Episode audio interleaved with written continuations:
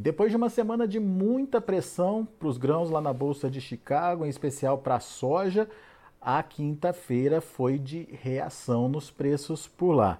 A gente viu altas significativas nos principais contratos, altas que rondaram ali uh, os 50 pontos, fazendo com que os contratos, principalmente uh, os contratos mais líquidos aí, uh, superassem novamente os 14 dólares por bushel. Mas o que, que mudou no mercado que justificasse essa mudança de tendência? Será que é uma mudança de tendência? Será que a gente pode ver agora é, uma retomada do movimento de alta acontecendo? Enfim, quais os fatores que justificam? Vamos perguntar para quem entende, para quem está acompanhando o mercado. E é o Rafael Mandarino que está aqui com a gente hoje, é, diretor da Egg Resource Brasil. Seja bem-vindo, meu amigo. Obrigado mais uma vez por você estar aqui com a gente, nos ajudando a entender essa precificação do mercado. Um dia positivo para a soja, né, Rafael? Depois de uma semana bastante pressionada aí. Mudou alguma coisa no cenário? O que, que justifica essa, essa alta de hoje? É uma alta consistente? Enfim, são várias perguntas. Nos ajude a, a respondê-las aí, Rafael. Com certeza, com certeza. Bom, eu acho que, é, primeiro, é um alívio, né? Obviamente, diante de tanto que a gente veio vendo uma, uma, um prolongamento desses preços um tanto quanto é, sendo testado nos seus limites inferiores, né? Obviamente que a gente vê é, uma China que a gente duvida muito de que finalizou as compras para setembro e outubro, né? Então a gente também está assumindo de que ela não finalizou essas compras de setembro e outubro pensando nos Estados Unidos, é, desde que a gente veja uma Nancy Pelosi não voltando para Washington dizendo que é, saiu vitoriosa do processo e que essa mídia não seja tão elevada assim, tão calorosa, né? Obviamente que qualquer barulho mais elevado, isso pode estremecer os ânimos atuais geopolíticos que a gente se encontra e a gente pode ter alguma retaliação, mas caso isso não ocorra, Caso se mantenha um fluxo natural a partir de agora do cenário macro, a gente vê uma China voltando a ser um comprador confiável nas próximas semanas de soja americana. Sabidamente que a gente tem compras ativas aqui pela América do Sul, a gente continua vendo compras ativas no Brasil, né? E a gente entende que diante dessas perspectivas de notícias geopolíticas baixistas, para o momento, a gente tende a dar um respiro e Chicago começar a esperar o resultado aí do, do, do relatório do USDA no dia 12, que deve vir né, de acordo com as mudanças atuais climáticas, né, em toda a perspectiva de é, calores e qualidades, por mais que estejam semelhantes na soja ao ano passado, quando você olha um mapa NDVI, quando você vai olhar a condição de lavouras, não é à toa que a Geosource está fazendo Pro Tour agora no dia 16 ao dia 18. Vamos estar rodando Iowa, Illinois e posso trazer em primeira mão para vocês aqui. Mas é, a gente entende que está numa qualidade é, inferior, apesar do mesmo número em termos percentuais de boas excelentes. As lavouras ruins e muito ruins, elas tendem a estar um tanto quanto mais elevadas do que o ano passado. A gente entende, desculpa só para continuar, tá? E é, se eu estiver falando, se precisar me cortar, fica à vontade mas a gente entende que os fundos eles começam a ter um movimento de novamente aceitar tomar algum risco, né? Entanto que você vê aí é, uma estimativa pelos brokers da Chicago que houve compra de 2.200 contratos de trigo, 5.100 de milho, eu tenho aí na faixa de 4.500 contratos de soja e isso deve continuar esse reposicionamento dessas posições é, à medida que a gente vai se aproximando do uh, relatório do USDA no dia 12. Isso deve ajudar bastante os preços a estarem sendo recuperados. Esses fundos voltando às compras é pela oportunidade para onde o preço foi parar, Rafael? É por isso?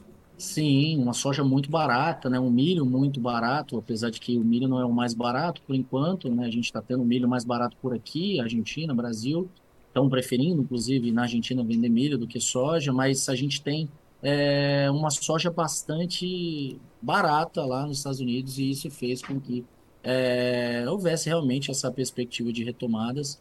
A gente entende que ao aproximar aqui na GeoSource, a gente já cortou a nossa produtividade da soja americana de 51,5, que é o mesmo número que o USDA estava trabalhando. No último relatório, a gente já cortou para 50,5 e no milho a gente já cortou de 177 buchos por acre para 173 buchos por acre.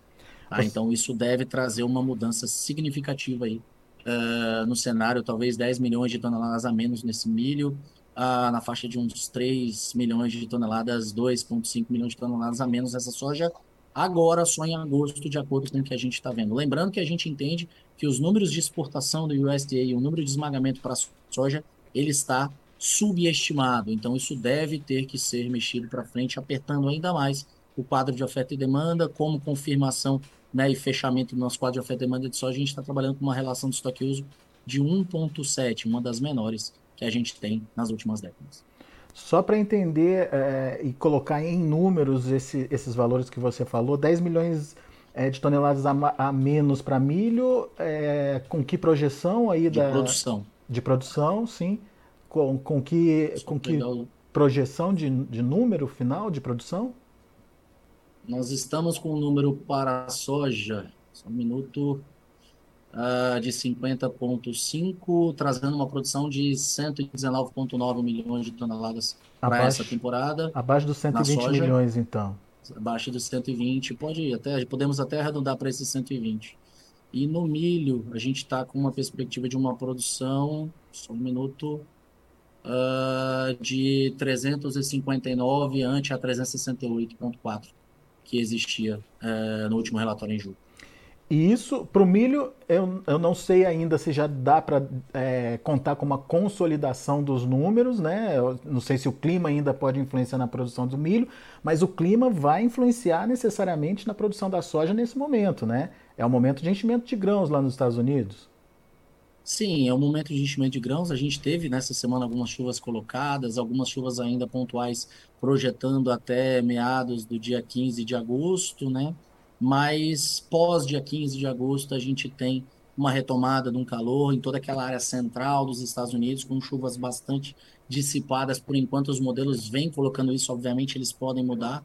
Né? A gente está olhando para um período de duas, mais de duas semanas para frente, né? mas há uma perspectiva da manutenção desse calor e, obviamente, todo o calor para trás, né? Por mais que a gente fale que a soja é rústica, que ela recupera, né? Toda aquela perspectiva, ela não recupera seu potencial de vigor máximo no processo, mesmo sendo colocada algumas chuvas. Algum estresse pode ter acontecido e eu acho que é uma média nacional, é, lembrando de tudo que já foi sofrido, né? A gente vai ter sim uma possibilidade dessas revisões acontecerem para baixo. Eu acho que as notícias baixistas elas estão chegando ao fim. É, essa... Espera, assim, principalmente falando macroeconomicamente, isso aí é difícil a gente afirmar, tá? É, Mas estou é. falando em relação às culturas. Fundamentos, principalmente, né? É, então, então, esses 120 milhões de toneladas para soja projetados aí é, pela é, Resource, ela ainda não leva em conta uma possível condição de clima se complicando no segunda quinzena de agosto, certo?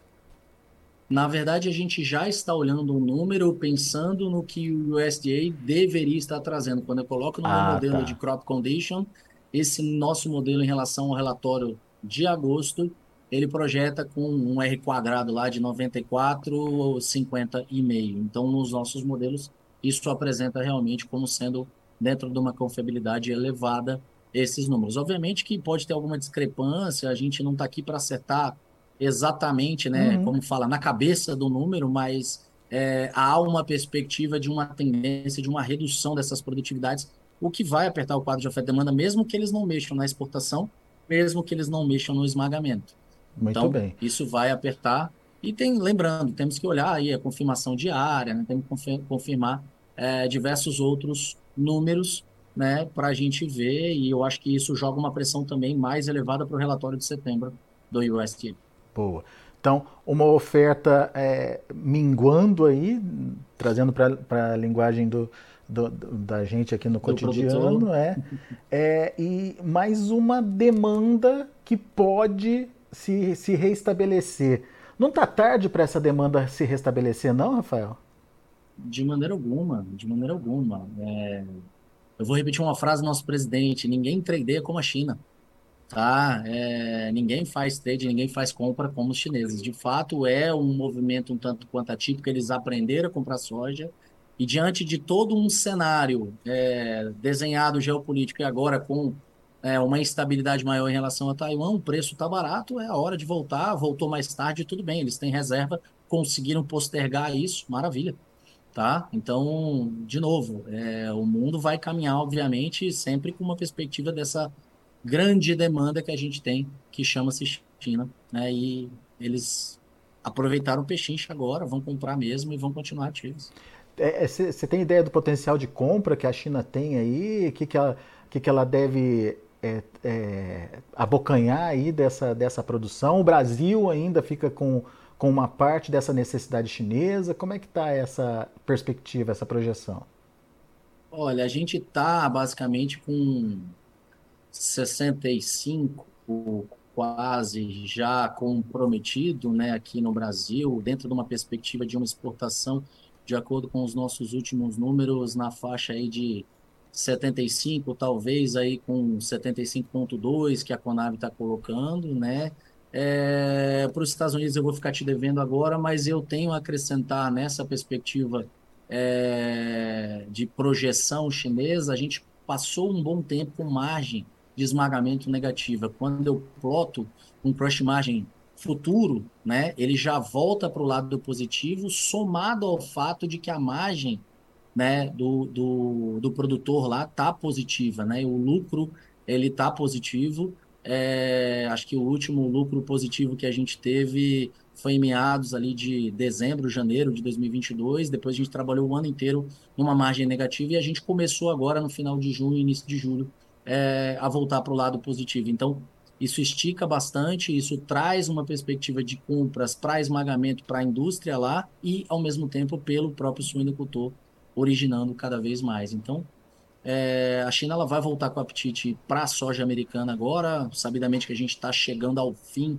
né, de uma temporada aqui brasileira, né, está bastante ativo é, a venda de milho por aqui, deve continuar ativo, esse deve ser o foco uh, maior que a gente deve ter por aqui. Você viu até o próprio ministro falando que a China está querendo pleitear soja, é, farelo de soja e milho aqui já para esse ano mesmo aqui no Brasil, né, tentando acordos fitossanitários, enfim. Tá? Então, isso também pode trazer uma catalisação para o processo. E, e, e, como é que a gente explica esse farelo de soja tão, tão forte também, Rafael?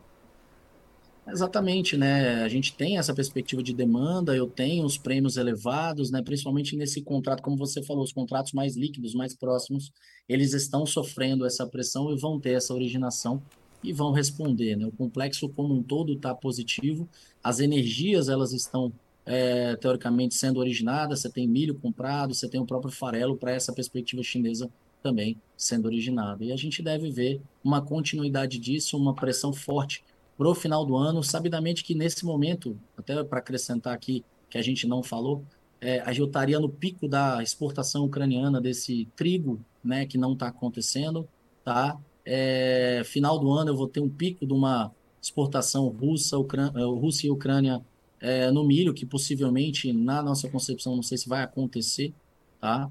É, então, Brasil e Estados Unidos vão continuar, óbvio, depende do geopolítico, tá? Mas é, vão continuar como sendo destaque aí dessas vendas e isso deve corrigir. A gente está até um pouco é, aguardando para fazer novas vendas de milho, né? Esse milho que projeta-se ser melhor para frente um pouco, é, recuperando aí a partir de setembro é, em diante, é, preços melhores em Chicago, obviamente, né? Mas é, na soja a gente entende que a volatilidade vai trabalhar a nosso favor também, né? Ela trouxe aí prejuízos para os preços e tem dias como hoje, né? Que vai trazer realmente quase 50 pontos aí é, de alta e é, o produtor ele pode aproveitar para terminar de vender né, a sua safra velha, fazer novas é, é, pagamentos de conta, né, enfim, é, com essa soja, esperando um pouco mais com esse milho. O Rafael, óbvio que tem o fator macroeconômico que você já destacou aí na sua fala, enfim. Mas você acha que é uma virada de chave, que é uma tendência é, de alta se estabelecendo aí?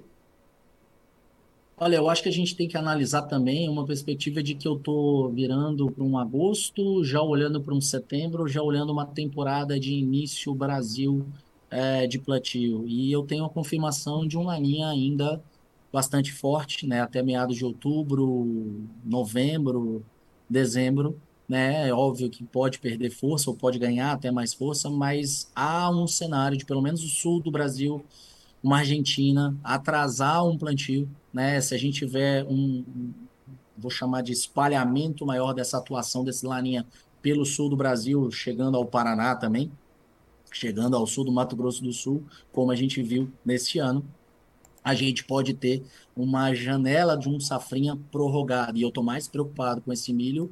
Já tem consultoria reduzindo área de milho potencialmente. A gente está revendo essas áreas para a próxima temporada de milho. Né? Então, isso pode acabar influenciando. Por isso que a gente está um pouco mais é, cauteloso em relação a essas vendas desse milho. Esse milho pode fazer falta. Já se projeta aí de que talvez essa exportação de milho no Brasil chega, chegue a algo próximo de 41 milhões, mas se o ritmo se mantiver, os modelos já projetam que pode extrapolar 44, 45 milhões de toneladas aqui pelo Brasil.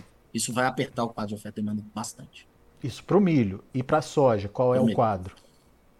Para a soja também, a gente tem uma perspectiva dessa vamos falar de América Latina como um todo, se esse laninha vier realmente bastante forte numa Argentina e tirar 5, 8, 10 milhões de toneladas por lá, a gente precisa, de acordo com o USDA, para o próximo ano entregar 30 milhões de toneladas a mais do produzido deste ano. Então, vamos falar de uma soja no Brasil, ano que vem, cotada em 143, 145 milhões, acho que não chega a 150, mas é, ficando nessa ordem de 145, se a gente perder no sul 3, 4 milhões, soma numa Argentina, eu não tenho esses 30 milhões, ao contrário, é um déficit, né, e a gente pode ver sim é, uma ausência de, um, de uma ajuda dessa safra sul-americana no próximo ano, que já não está tendo uma ajuda. Já te falei que o nosso quadro de oferta e demanda ele fica apertado, com estoque uso de 1,7, é menor do que o do ano. Rafael?